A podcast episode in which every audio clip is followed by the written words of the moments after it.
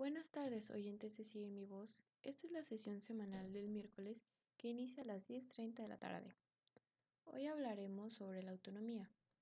Aquí presentes estamos Nadia Córdoba, Rebeca Vitrón y su servidora Zoe Heredia. En la vida hay varias situaciones donde cada uno debe empezar a ejercer su propia autonomía. Todo mundo empieza a ejercer su autonomía cuando empieza a elegir qué tipo de ropa se quiere poner, qué tipo de cosas le gustan, etc. Exacto, por ejemplo, yo he ejercido, ejercido mi autonomía cuando el día de mi cumpleaños mi mamá me dejó decidir dónde podíamos comer y a dónde podíamos ir. Ella me dio la libertad de escoger por mí misma. Sí, yo igual, cuando decidí en la mañana lo que me iba a poner. Esas son situaciones muy válidas en las que se puede ejercer la autonomía, pero cada quien tiene su propia definición. Nadia.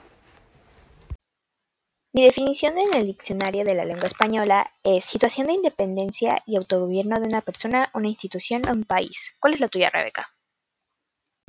Para mí, la autonomía es la capacidad de decidir de manera propia, independiente, sin influencia de otra persona. ¿Y la tuya, Zoe?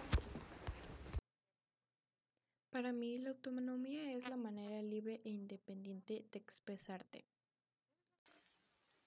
Exacto, pero también hay que tener muy en cuenta cuándo se puede ejercer su autonomía, como por ejemplo cuando comes lo que quieres, vistes como tú, tú desees, la libertad de escoger la fe y la religión que tú desees, al igual de escoger con quién te casas o con quién eres amigo. ¿Tú qué dices, Zoe?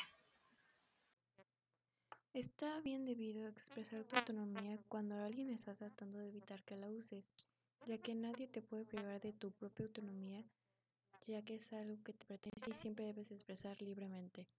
Ejercemos la autonomía cuando tomamos decisiones, por más pequeñas que parezcan, como cuando decides qué comer.